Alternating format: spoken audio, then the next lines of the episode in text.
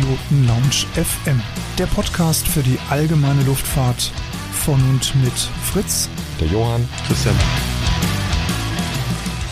Hallo, herzlich willkommen zu einer neuen Folge der Privatpiloten Lounge. Schön, dass ihr uns wieder runtergeladen habt. Ich bin Fritz. Ich begrüße euch recht herzlich zu unserer heutigen Sendung mit dem Titel Alles rund um das Fliegen mit Passagieren oder auch mit dem treffenden Untertitel Elf Dinge, wofür euch eure Passagiere lieben werden.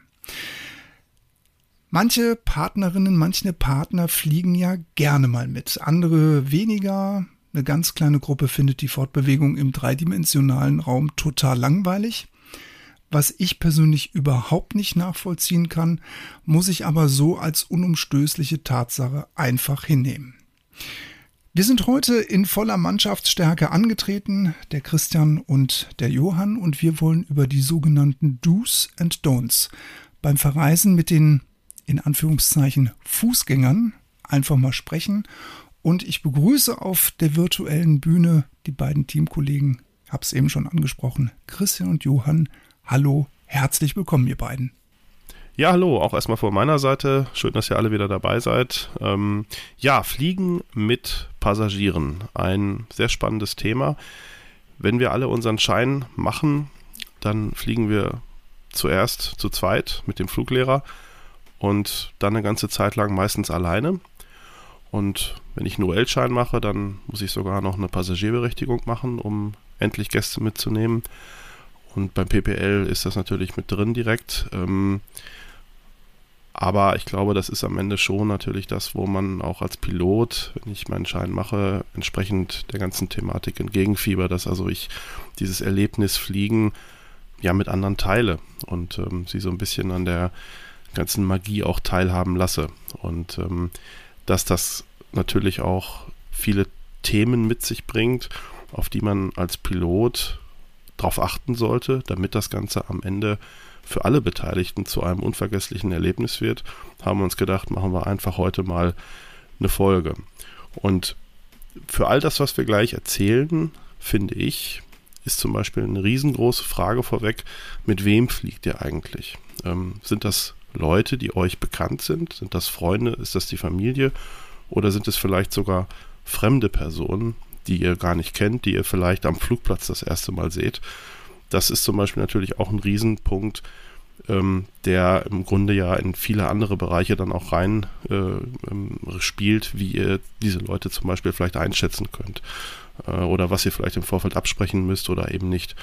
Und ähm, ja, wir wollen im Grunde heute mal so diese ganzen Aspekte der Gastflüge so ein bisschen beleuchten und vielleicht mal die ein oder andere ähm, ja, Anregung dazu geben, wie ein Gastflug vielleicht noch ein bisschen perfekter wird, auf was man vielleicht achten sollte ähm, und auch wie immer bei uns ähm, einfach zum, Andre zum Nachdenken anregen an der Stelle.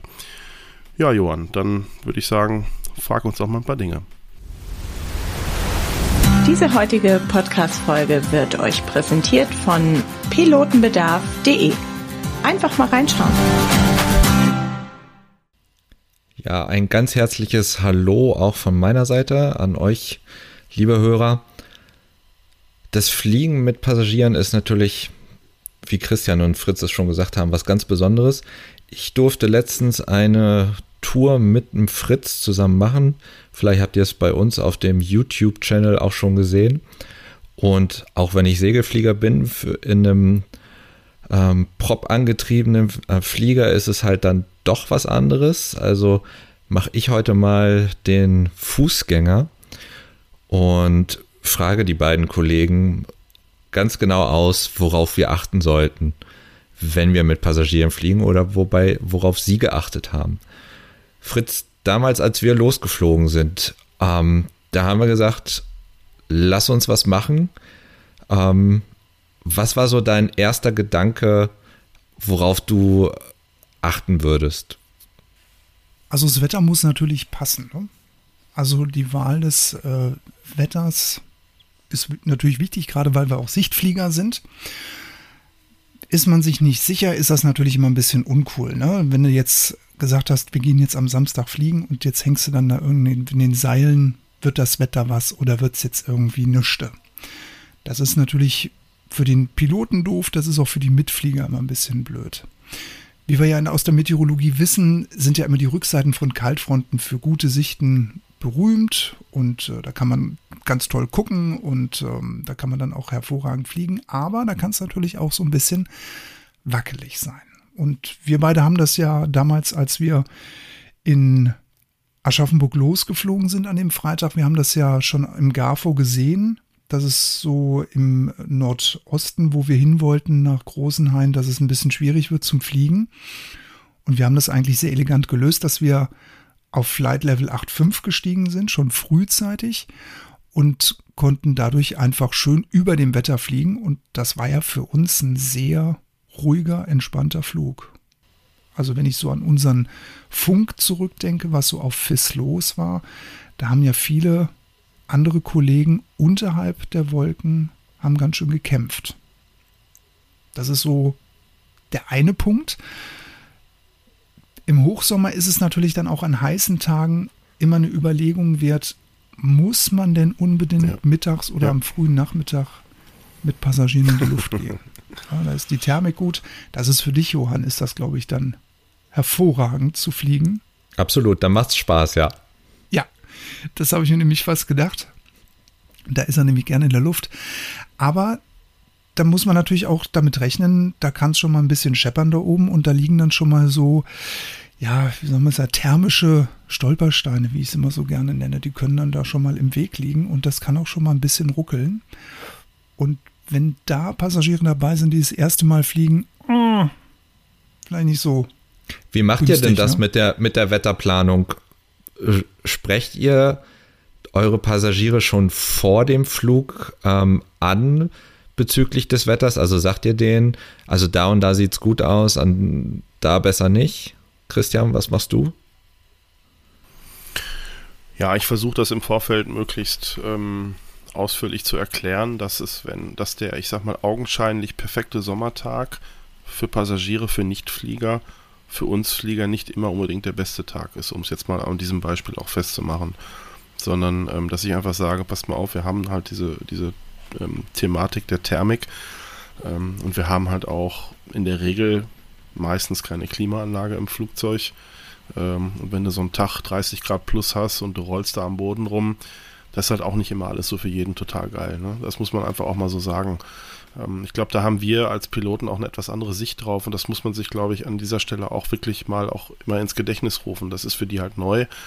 Ähm, und deswegen versuche ich im Vorfeld immer schon zu sagen, lass uns einen Termin planen. Ähm, wenn es jetzt im Sommer ist, versuche ich das tendenziell wirklich im, äh, morgens vielleicht auch zu machen, wo es noch relativ äh, kühl ist und, und, die Luft ruhig ist oder vielleicht dann wieder eher in, den, in die ähm, späten äh, Nachmittags- oder frühen Abendstunden zu legen.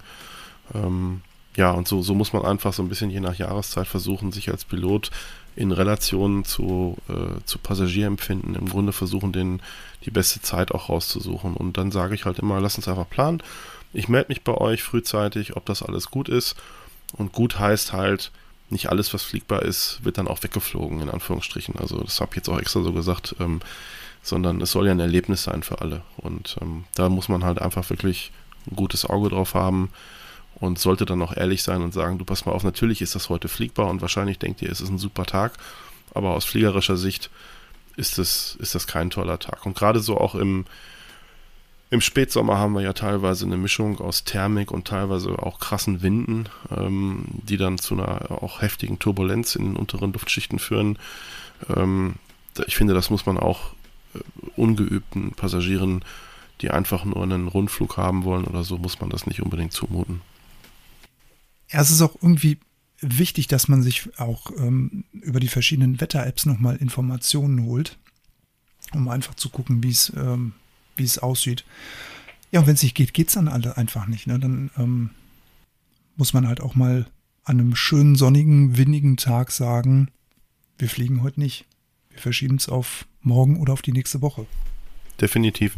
Und wie gesagt, es geht, glaube ich, wirklich auch darum, dass man, dass man den Leuten halt wirklich vernünftig erklärt, dass was ihr als gutes Wetter empfindet und oder gemeinhin als gutes Wetter versteht, heißt in der Fliegerei nicht immer zwangsweise gutes Wetter. Weil ich glaube, jeder von uns hat vielleicht auch schon mal die Situation gehabt, dass er einen Rundflug versprochen hat, der vielleicht sogar schon zweimal verschoben worden ist und es sieht draußen echt super aus, aber ihr wisst als Flieger, das wird, das ist, das ist heute Mord, ja. Und äh, da sollte man einfach das Rückgrat haben, auch wirklich zu sagen, Leute, wir können das gerne machen, aber äh, ich muss nachher den Flieger sauber machen und äh, ihr fliegt wahrscheinlich nie wieder mit in so einem Ding.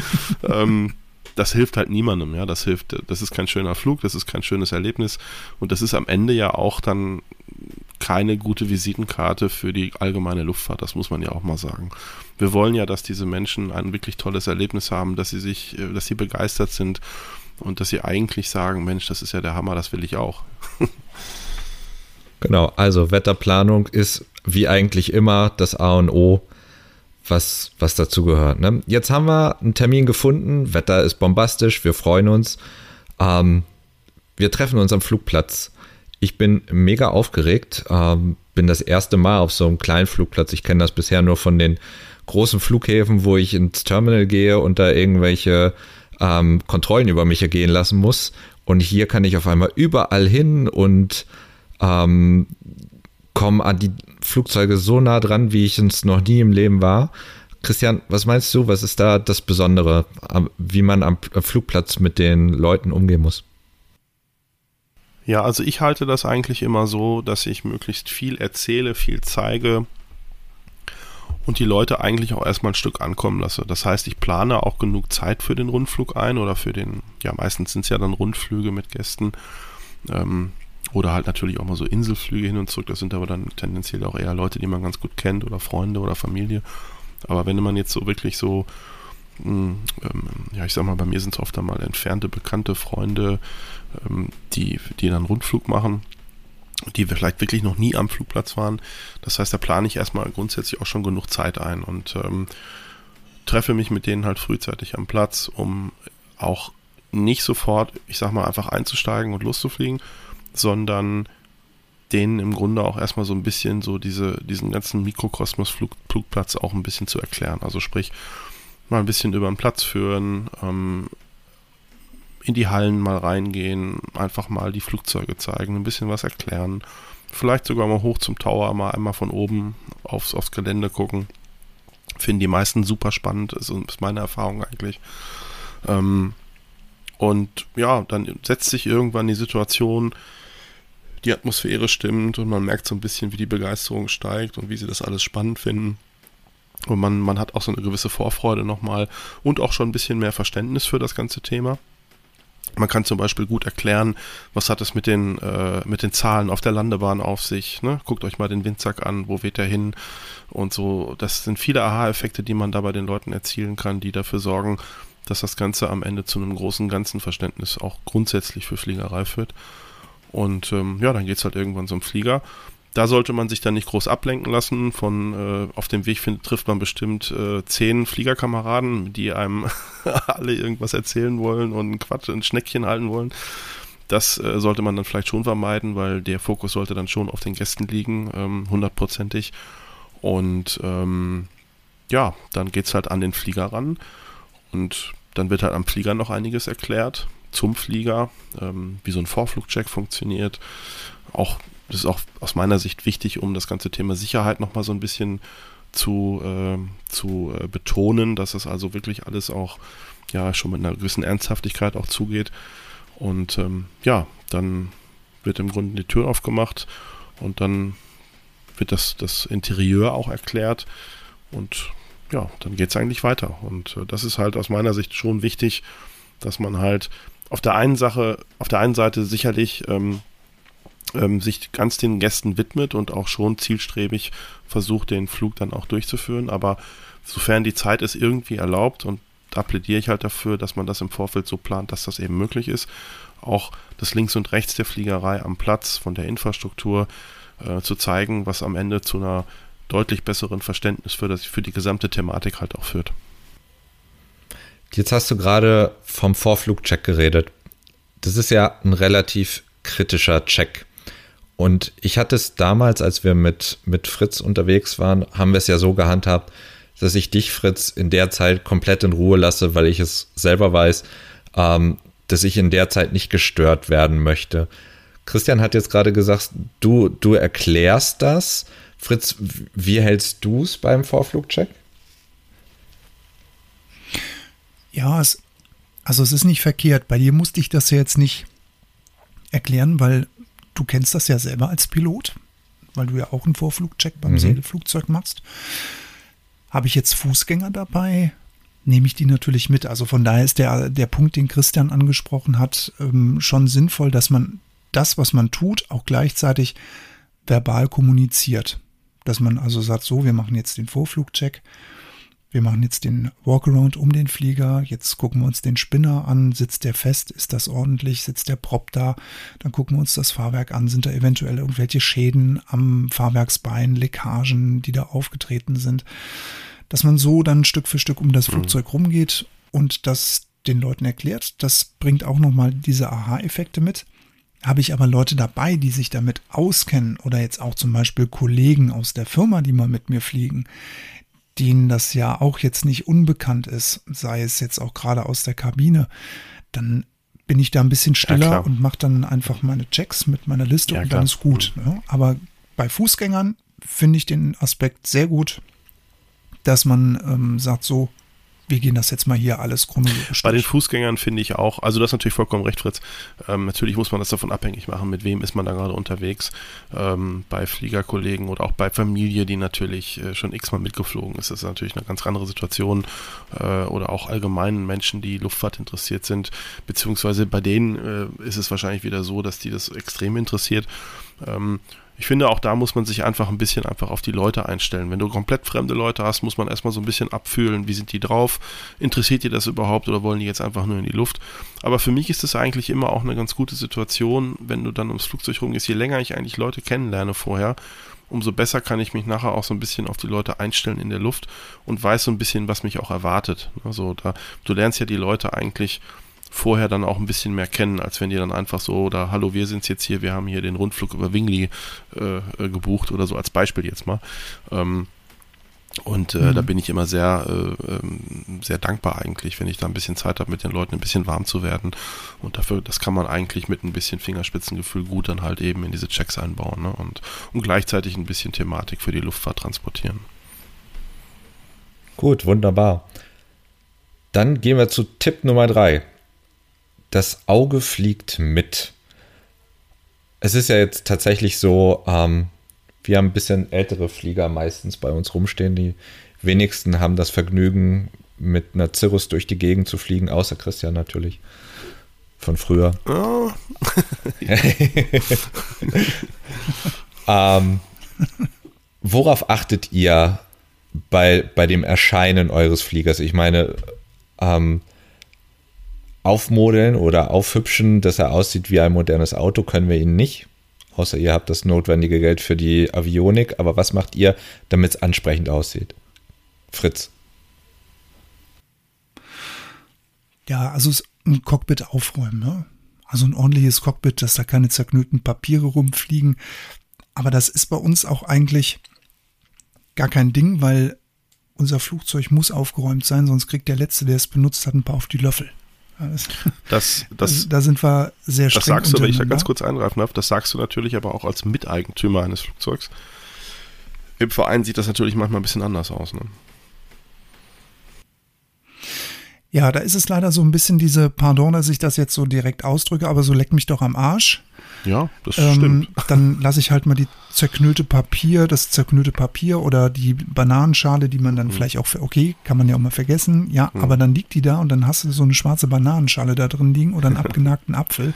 Oder die durch, total Luft, cool. durch den Luftdruck zerdrückte äh, Wasserflasche, die doch irgendwie in den ja. in der Rückenlehne steckt, ne? so solche Sachen und ähm, ja, ne? also ein guter, guter Kabinencheck ist schon auch, gehört zum guten Ton, ja, definitiv. Ja. Oder wenn es halt gerade die Maschine ist, die jetzt eben billiger ist, dadurch natürlich auch viel geflogen ist und jetzt ein bisschen armseliger dasteht, sollte man sich dann vielleicht überlegen, dass man vielleicht die etwas teurere Vereinsmaschine dann eben chartert, die ein bisschen besser dasteht. Denn wie du richtig gesagt hast, Johannes Auge fliegt mit und je schicker, desto besser. Auf alle. Ja, oder man sollte vielleicht auch ganz kurz vielleicht auch an der Stelle, ähm, weil du das gerade sagst, Fritz, das fällt mir auch nochmal vielleicht gerade auf oder ein, weil ähm, das ist ja auch so ein Punkt bei uns.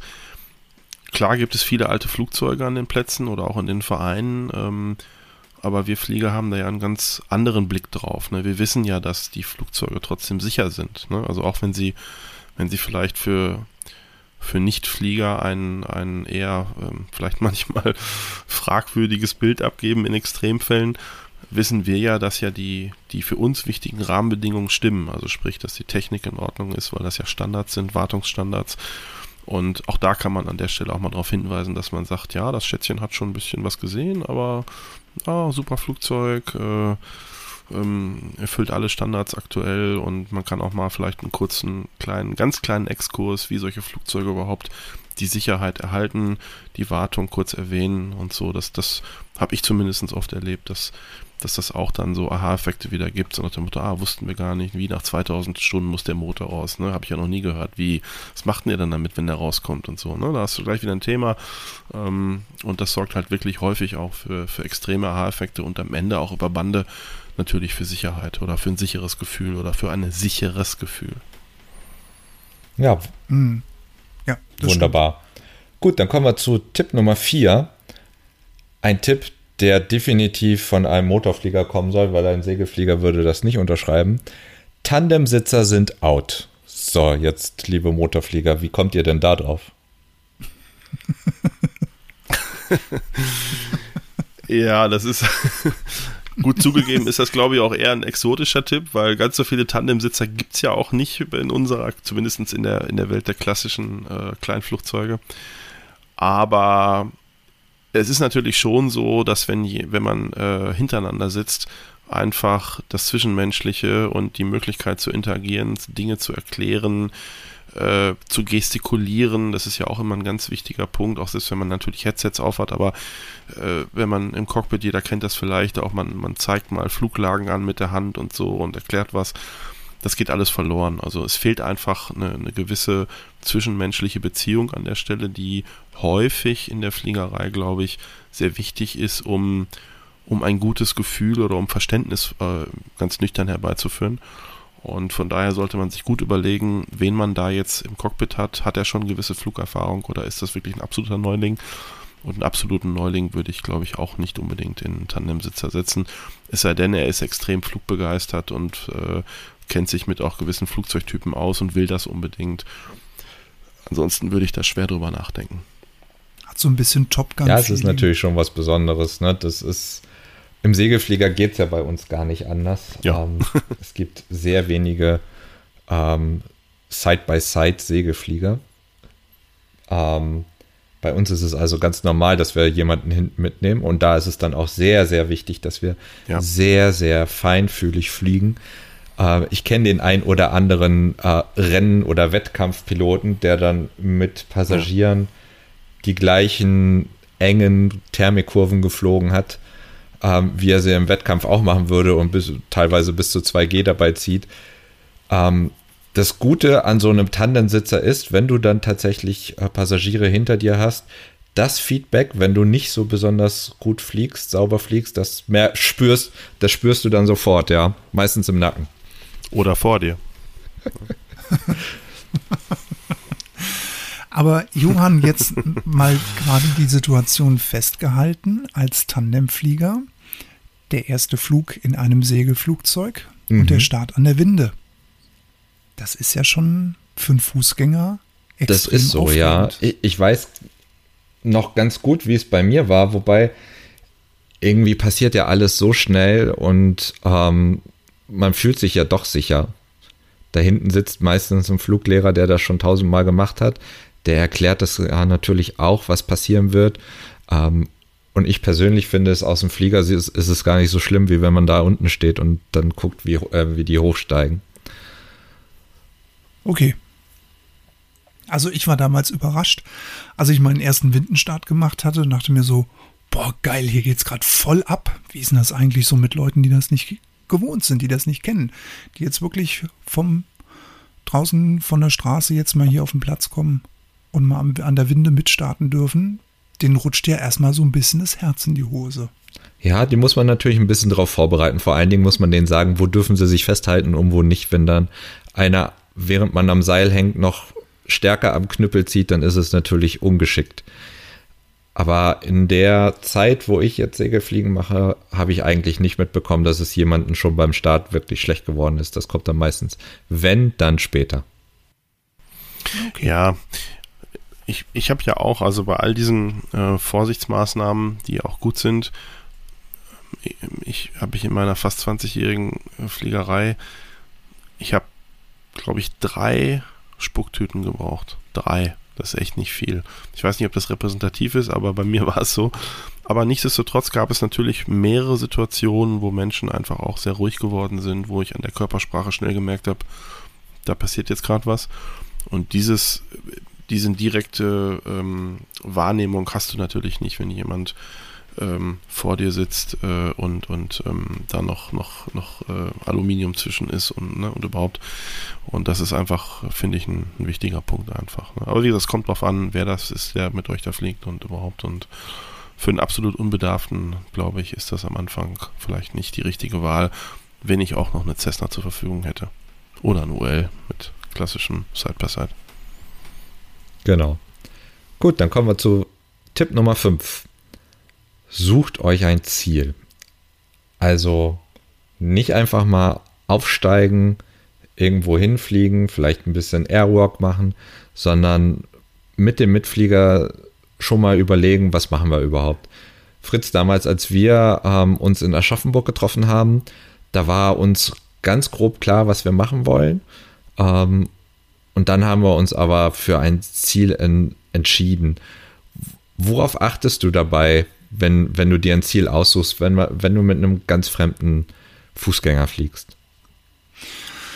Ja, mit einem ganz fremden Fußgänger, dann sollte es schon ein bisschen exotisch sein, dass so ein bisschen Oh oder Aha-Effekt dabei ist. Und was ganz wichtig ist, dass es nicht gerade, wenn es jetzt einer der ersten Flüge ist, dass es nicht über eine Stunde hinausgeht. Also für Ungeübte ist eine Stunde schon wirkliches Maximum. Und ähm, alles drüber, das ähm, wird zu viel. Also für uns ist es ja immer so, der Weg ist das Ziel. Wir beide, wir sind da 1,40, 2,5 sind wir nach, nach ähm, Großenhain geflogen.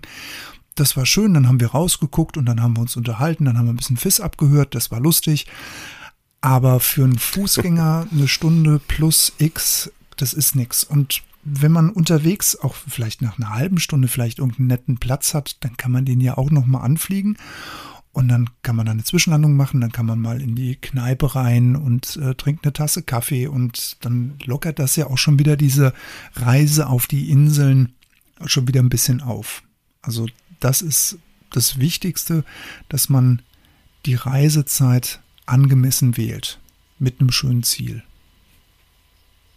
Christian, Jetzt eine Frage an dich. Ähm, fliegst du lieber zu einem Ziel hin, also sagen wir auf die Inseln und wieder zurück, oder fliegst du lieber Rundflüge in der Region irgendwie einmal über Osnabrück, Bielefeld? Das kann man aus meiner Sicht nicht so richtig pauschal beantworten. Also wenn ich jetzt mich persönlich als als also wenn ich alleine fliege oder mit Familie oder mit Geschäftspartnern als Beispiel. Ähm, ich nutze das ja manchmal auch für, für Geschäftstermine, jetzt so wie gerade am Wochenende nach äh, Herzogenaurach. Ähm, dann ist natürlich A nach B ist, ist super. Man ist schnell unterwegs, man kann die Vorzüge eines Flugzeugs richtig auskosten und freut sich darüber.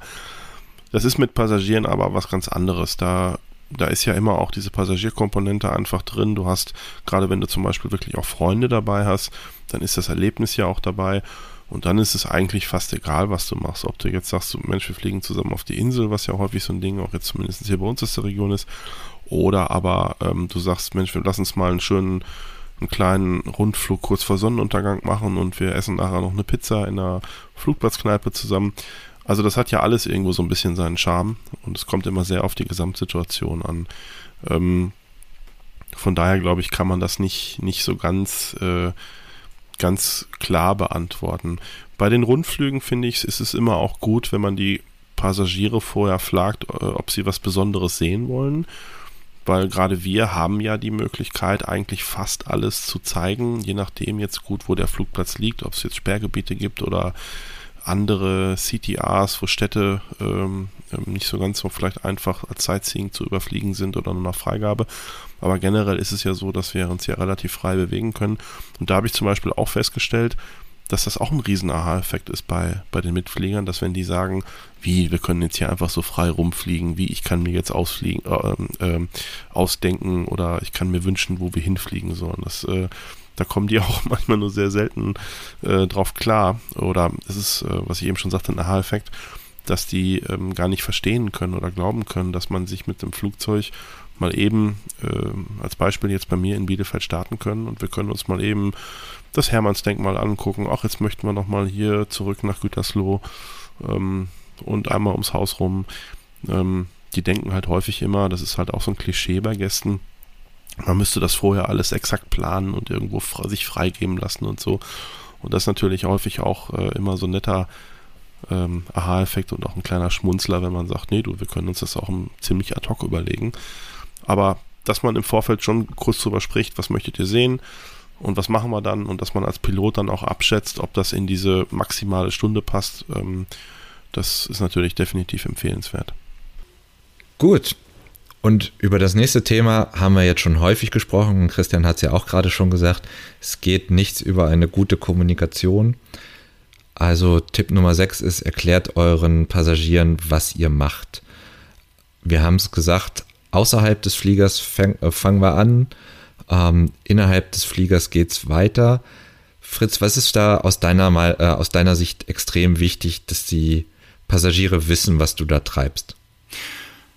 Ja, dass man ihnen gerade mal auf dem Panel zeigt, wie der Flieger heißt. Ja, das ist die Delta Echo so und so. Und wenn ich den Finger hebe, dann seid mal bitte leise, weil es ist ja nichts schlimmer, als äh, dass du den Einladungsanruf beim Turm durchführst und dann kommt von rechts oder von hinten links. Was hast du gerade gesagt? Dann ist, dann ist Gelächter da, dann ist im Cockpit Gelächter und es ist Gelächter auf dem Turm. Und dann ähm, sagst du dann zum Turm Standby. Ich bin in drei Minuten wieder bei euch und dann erklärst du erstmal, was da so los ist da muss man so ein bisschen zur Disziplin aufrufen im, im, Flugzeug. Klar, das ist jetzt eine aufregende Situation. Motor läuft, man sitzt da jetzt drin und der Passagier will natürlich jetzt auch erzählen und will jetzt hören, was da so jetzt los ist. Das sollte man dann vielleicht im Vorfeld schon mal abklären und da auch zum aktiven Nachfragen anregen von Seiten der Passagiere. Aber auch nicht zu viel, sonst ist vielleicht auch der magische Moment so ein bisschen kaputt. Aber es gehört einfach dazu, dass man so diese gerade diese, diese wichtigen äh, Flugphasen, Funk, Intercom, ähm, Ruder, Vorflugcheck, Magnetcheck, dass man das alles ein bisschen anspricht und dann eben aber auch darauf hinweist, also Start und Landung, das sind die sehr, sehr sensiblen Phasen des Fluges, da muss ich mich konzentrieren. Da wünsche ich mir jetzt einfach ein bisschen Ruhe im Cockpit, das kann man ja auch ganz offen und ehrlich so kommunizieren. Und dass man eben im Vorfeld sagt, so, wir melden uns jetzt am Turm an und dann gibt mir der, der Turm, sagt mir jetzt, wo ich langrollen muss und welche Bahn in Use ist das, was Christian ja auch vorhin angesprochen hatte, wenn man oben auf dem Turm steht, dass man einfach mal runterguckt, wo weht der Windsack, was haben die Zahlen auf der Bahn zu bedeuten, dass man das den Passagieren im Vorfeld erklärt, wo es dann jetzt gerade hier lang geht. Und das nimmt Geschwindigkeit aus der Situation und das kann auch die unangenehme Situation eben mit diesem Reinrufen, was hast du eben gesagt, kann das entschärfen und auch sehr entschleunigen, aus meiner Sicht raus. Ja, definitiv.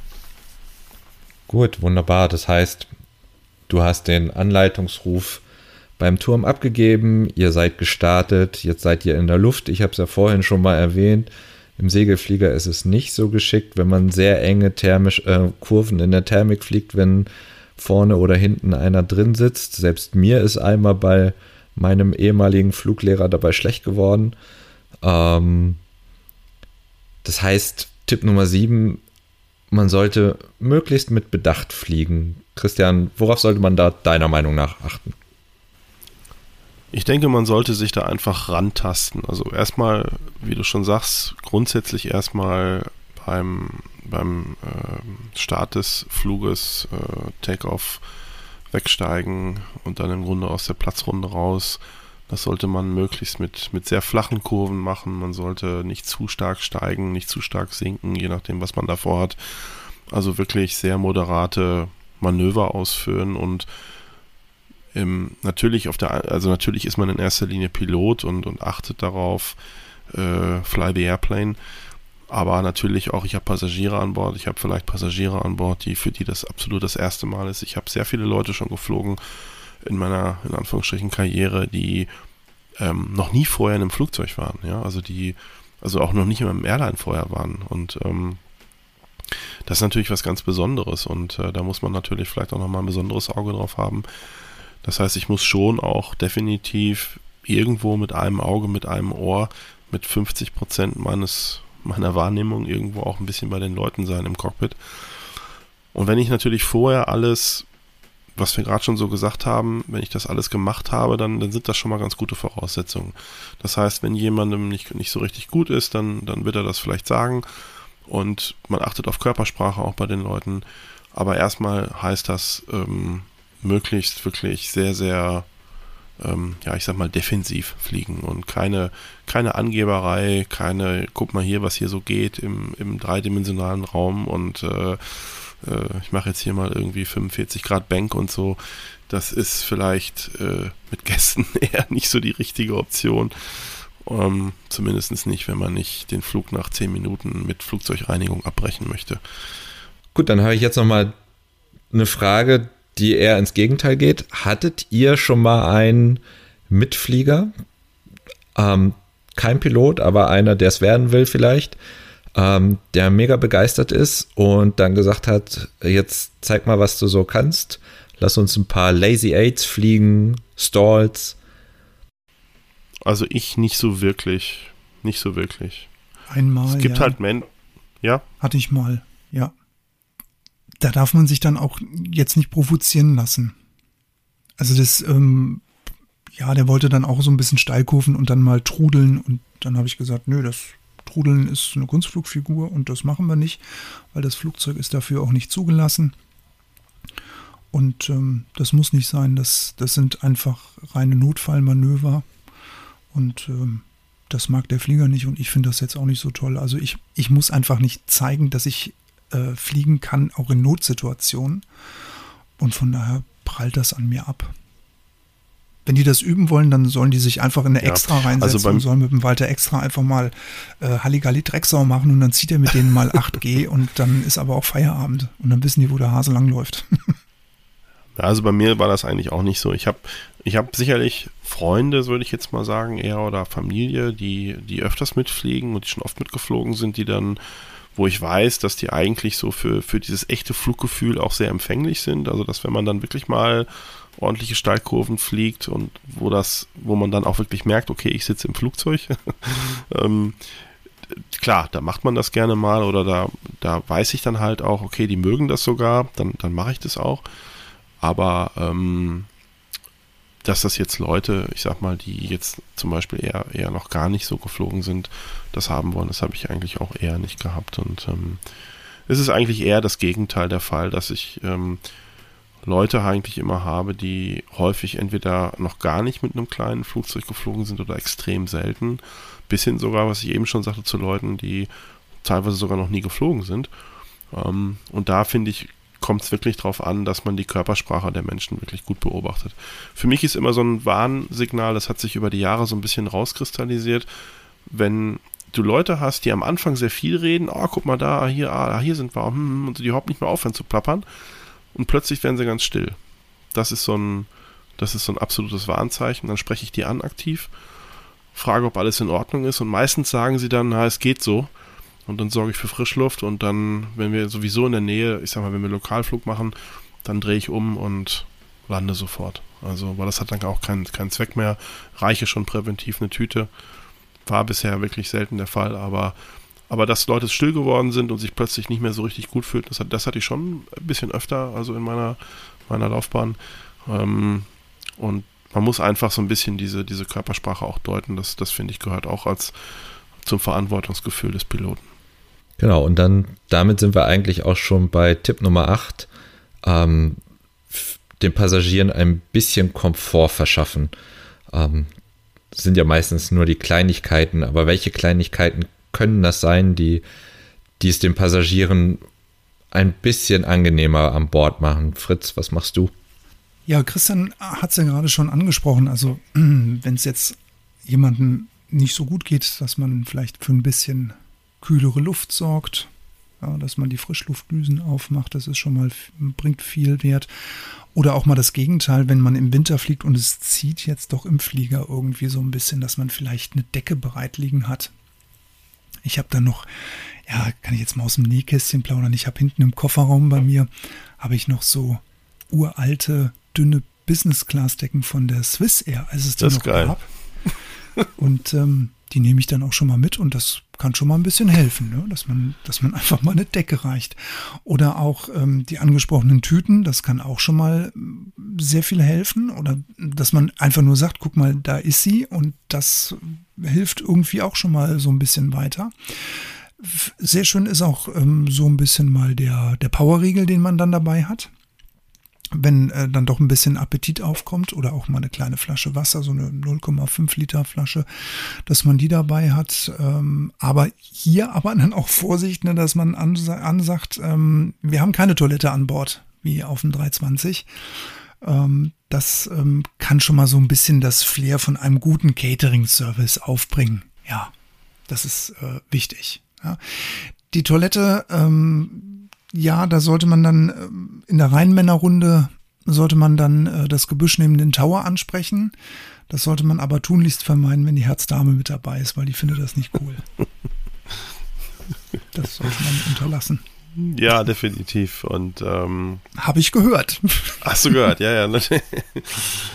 Ja, und was auch noch so ein Punkt ist, ähm, ihr hattet das ja im Vorfeld auch schon gesagt, ähm, das sollte eigentlich also selbstverständlich sein, aber ich sehe immer wieder, dass es oft nicht so ist. Also ich sehe immer wieder auch Piloten, die offensichtlich Rundflüge machen und wo nur er ein Headset aufhat. Also das gibt es durchaus noch. Und das finde ich ist eigentlich ein absolutes No-Go, ähm, weil gut, das denke ich, ist, ist eigentlich fast selbsterklärend. Also die Verständigung untereinander ist, ist extrem schwer. Ähm, ihr könnt nicht richtig was erklären während des Fluges. Die Lärmbelastung ist sehr hoch. Es führt ins, insgesamt zu einem, ähm, ja, ähm, einfach deutlich, deutlich schlechterem Gesamterlebnis. Und äh, da sollte man sich schon fragen, bei all dem, was wir tun in der Fliegerei, was sicherlich alles nicht ganz günstig ist, aber Headsets, Gastheadsets gibt es äh, auch relativ günstige schon im einschlägigen Handel. Ähm, oder ihr kauft euch bei Ebay irgendwelche Gebrauchten, arbeitet sie vielleicht ein bisschen auf, macht sie sauber. Aber dass, sie, dass die Leute ein bisschen was auf den Ohren haben, dass man sich gut verständigen kann, das ist eigentlich eine, das sollte eigentlich eine selbstverständlich sein, aber wie gesagt, das ist, ähm, es ist leider, sehe ich das immer manchmal auch anders am Platz, ja. Gut, also wir haben den Start und den Flug hinter uns gebracht. Wir sind butterweich gelandet. Ähm, jetzt sind wir am Zielort. Und Christian, was ist da aus deiner Sicht extrem wichtig? Ja, dass man eigentlich versucht, dann den Passagieren dann auch vor Ort das perfekte Erlebnis äh, zu ermöglichen. Sprich, der Flug ist vorbei. Für uns ist ja häufig der Flug eigentlich so das Wichtigste, egal wo man hinfliegt. Aber das ist natürlich für Passagiere häufig was ganz anderes. Also wenn du zum Beispiel einen Inselflug machst, dann ist natürlich der Part des Fliegens für, für Gäste sicherlich auch nett, interessant, faszinierend, wie auch immer, je nachdem, wie man das sehen will. Da gibt es unterschiedliche Auffassungen, aber meistens ist es dann schon so, dass wenn man dann zum Beispiel auf der Insel ankommt, dann ist die Insel halt auch dann der Hauptdarsteller plötzlich.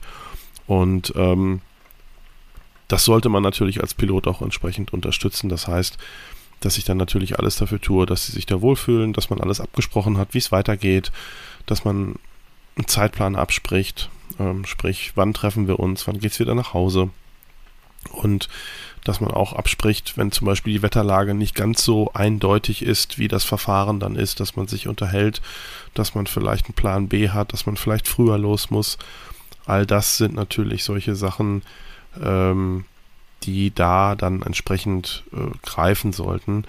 Und auch dass man natürlich, ja, ich sag mal, frühzeitig Entscheidungen trifft. Also sprich, dass wenn die Wetterlage wirklich nicht, nicht dolle ist, ähm, dann sollte man natürlich auch drüber nachdenken, zu sagen, okay, komm, pass auf, äh, wir können jetzt hier rumsitzen und ich kann jetzt alle zehn Minuten das Handy reloaden, aber irgendwie so richtig besser wird das nicht oder das Radar mir anschauen. Ähm, lass uns doch einfach easygoing ein Hotel nehmen, wir machen uns noch einen netten Abend, gehen schick essen und morgen ist alles gut. Ähm, man setzt sich häufig, finde ich, bei solchen Situationen zu stark unter Druck. Äh, das habe ich auch in der Vergangenheit öfters festgestellt, dass man dann liefern will, in Anführungsstrichen. Und das sollte man eigentlich tunlichst vermeiden. Das ist äh, weder für die Gäste zielbringend, noch ist es äh, für den Piloten irgendwie toll, dass man ja im, im Grunde da irgendwo einen Druck im Hintergrund hat, der dafür sorgt, dass das Ganze nachher irgendwie so, dass der ganze Genuss dabei flöten geht. Sowohl der Genuss vom Fliegen als auch der Genuss, irgendwo das Ziel zu erleben. Und von daher denke ich, sollte man alles dafür tun, dass die Absprachen passen, dass es einen Plan B gibt und dass der Plan B dann im Grunde auch früh genug greift, dass man nicht versucht, das auch noch bis ins Letzte rauszuzögern, sondern einfach sagt, du pass auf, das sieht nicht gut aus, lass uns einfach und äh, lass uns das Beste aus der Situation machen. Das denke ich ist äh, sowohl unter dem Aspekt der Sicherheit als auch unter dem Aspekt ja, des Genusses, glaube ich, ist das äh, auch ein nicht ganz schlechter Tipp an der Stelle. Und was auch ein guter Untertipp ist, wenn man zum Beispiel mit mehreren Piloten unterwegs ist, dann macht es Sinn, dass sich die Piloten zusammenschließen und das Wetter checken und die Fußgänger außen vor lassen. Dass man sich dann einmal trifft als ja. Piloten und sagt, okay, pass auf, das wird nicht besser, das reißt nicht auf. Wir treffen uns dann nochmal in zwei Stunden, dann gucken wir uns das Wetter nochmal an, aber man behelligt die Passagiere nicht damit. Das nimmt auch Druck und Geschwindigkeit raus und macht die Situation oder den Moment einfach nicht kaputt.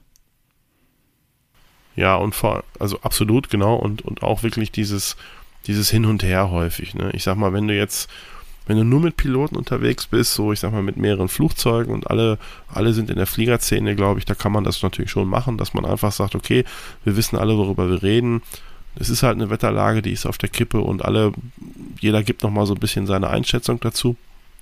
Aber wenn du halt Leute dabei hast, die, die halt von der ganzen Materie überhaupt keine Ahnung haben, die verunsichert man dann natürlich maximal. Ne? Und die denken vielleicht am Ende, wenn du dann doch fliegst, naja, der macht das jetzt nur so, um uns irgendwie nach Hause zu bringen, aber eigentlich ist das jetzt alles ganz schwierig und die merken ja dann auch, wenn du selber nervös wirst oder wenn du selber kein gutes Gefühl dabei hast. Von daher sollte man das wirklich in der Tat tun, nichts vermeiden, ähm, dass man die Passagiere wirklich Passagiere sein lässt und äh, all diesen ganzen Krempel, wenn es so ist, äh, wirklich außen vor lässt. Ja. Genau, denn am Ende machen wir das Ganze am, am Spaß, an der Freude, sage ich mal. Und das ist auch unser zehnter Tipp. Ähm, seht zu, dass ihr und eure äh, Passagiere Spaß haben an der ganzen Geschichte. Ähm, da tragen natürlich alle anderen Tipps, die wir eu euch schon genannt haben, dazu bei. Fritz, was ist deiner Meinung nach dann noch entscheidend bei dem Thema? Ja, mm, der Spaß soll natürlich immer im Vordergrund stehen und wenn man natürlich jetzt auch noch seinen Passagieren so diese Leichtigkeit des Fliegens ein bisschen näher bringen kann, hat man natürlich alles richtig gemacht. Ja, das Fliegen ist natürlich nicht so wie Autofahren, das, das wissen wir alle. Ähm, wenn bei mir die gelbe Lampe im Auto Dank. leuchtet, na, ja, genau, leuchtet bei mir die Motorkontrollleuchtlampe, dann ähm, fahre ich rechts ran und dann gucke ich nach, was hat er, warum, warum motzt er jetzt? Und dann gebe ich das Ding in die Werkstatt und dann ist gut.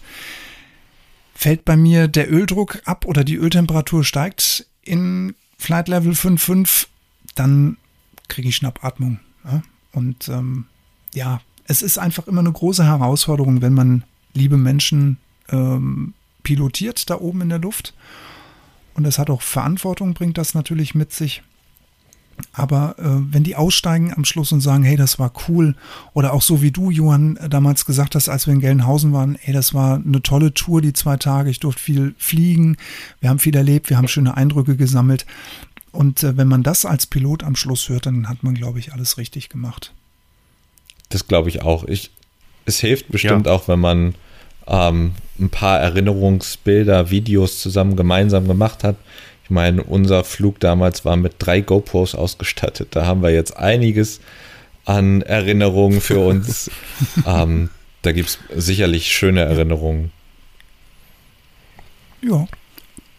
Definitiv. Und ähm, ich habe zum Beispiel auch festgestellt, dass wenn ich im Nachgang ähm, meinen Passagieren den Google Earth Track äh, aus der Navigations-App zum Beispiel per E-Mail einfach geschickt habe, dass sie da draufklicken können und sich diesen ganzen Flugverlauf nochmal in Ruhe anschauen können mit dem Höhenprofil und so. Das fanden auch viele total cool, weil sie da nochmal so in Ruhe so ein bisschen gucken können, ah, da waren wir, da waren wir, da waren wir.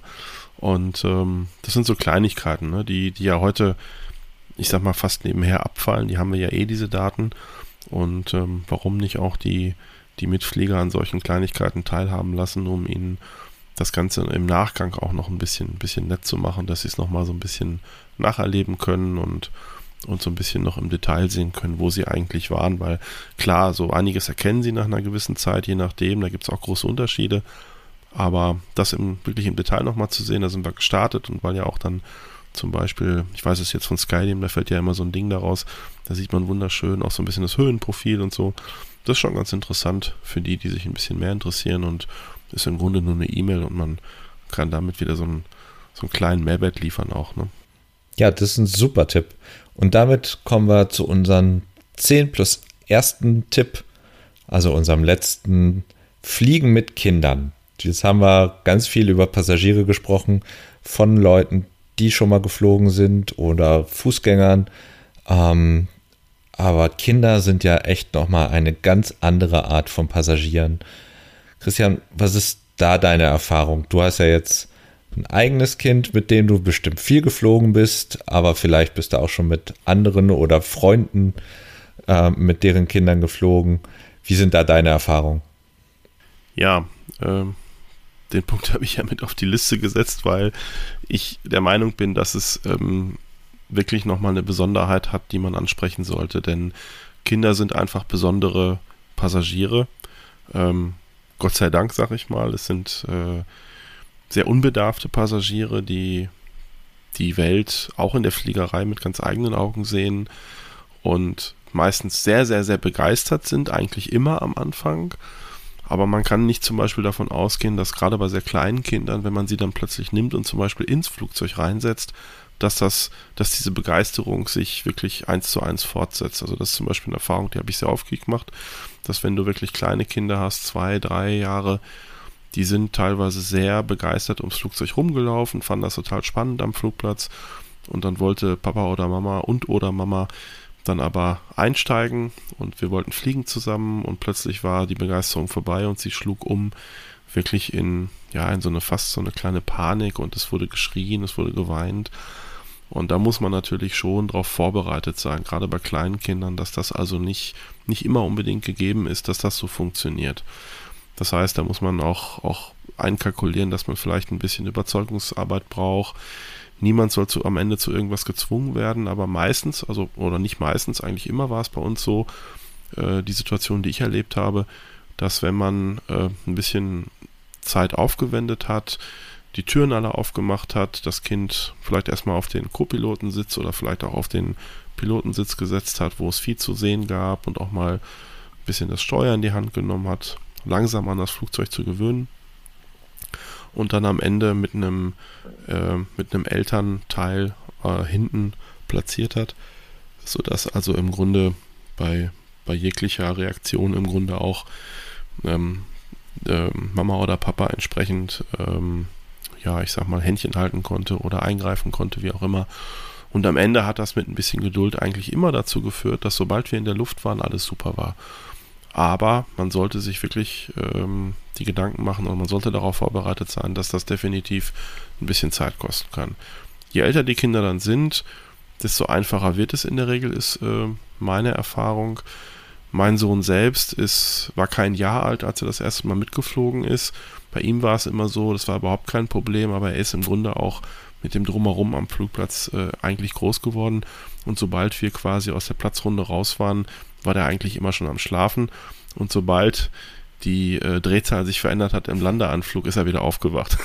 das, das war wirklich, da konntest du die Uhr nachstellen. Also wenn wir in Langehoek im, Land, im Landeanflug waren und ich habe das Gas rausgenommen, zack, gingen die Augen auf. Das war wirklich, wirklich, äh, konntest du die Uhr nachstellen. Und ähm, ja, also da muss man wirklich ein, ein eigenes, äh, einen eigenen Blick drauf haben, wenn Kinder dabei sind. Und man sollte das auch als eigenen Aspekt ähm, planen. Für wirklich auch kleinere. Hm? Ja, bitte. Hast du eigentlich ein, ein Alter, dass du sagst, dafür sind es jetzt wirklich zu klein, dass du jetzt, sagen wir mal, bis sechs Monate oder bis zu einem Jahr oder sagst du, naja, probieren wir es mal? Weiß nicht, ob man das pauschal sagen kann. Also ich sag mal, Julius war halt, ähm, ich meine, er war so acht, neun Monate alt, als wir das gemacht haben, ähm, äh, mit, mit Gehörschutz, beziehungsweise ich glaube, oder fast ein Jahr so um den Dreh. Und das ging eigentlich ganz gut. Er war, war relativ ruhig. Ähm, und er hat dann auch sofort weitergepennt. Also das war okay. Aber ich habe da, wie gesagt, auch als, als Pilot mit, mit Passagieren, die ich geflogen habe, alles Mögliche erlebt. Da muss das, da gibt es, glaube ich, keine, keine Universalaussage. Es hängt so ein bisschen davon ab, glaube ich, was für einen Gesamteindruck äh, Kinder haben von der Situation und was sie gewohnt sind und wie, wie offen sie sind, beziehungsweise vielleicht auch wie elternfixiert sie sind. Das, man muss das als Pilot, glaube ich, nur auf dem Schirm haben, dass das eben nicht, ähm, das ist keine Standardsituation. Und ähm, dazu gehört natürlich auch, je nach, also wenn es kleinere Kinder sind, dass man auch ähm, einen Kindersitz hat, im Grunde wie im Auto. Das heißt, wenn ihr wisst, dass Kinder mit dabei sind, am besten gleich die Eltern äh, ansprechen und sagen, bringt bitte euren Kindersitz mit. Und ähm, dann kann es euch noch passieren, das habe ich zum Beispiel auch erlebt, dass der Kindersitz nicht immer ins Flugzeug passt. Also mit den Gurten, das habe ich zum Beispiel auch erlebt. Das heißt, dass, die, dass das Gurtsystem sich nicht am Ende vernünftig, je nachdem, was es für ein Gurtsystem ist, Dreipunkt, ähm, äh, Bauchgurt, wie auch immer, ähm, sich nicht immer hundertprozentig mit dem jeweiligen Kindersitz hat äh, verheiraten lassen. Und da solltet ihr vielleicht auch einen Plan B haben, dass ihr zumindest eine Sitzerhöhung habt, diese einfachen Styropordinger, äh, dass das Kind also sauber in der richtigen Höhe in Relation zum Gurt sitzt, rausgucken kann. Das sollte auf jeden Fall gegeben sein.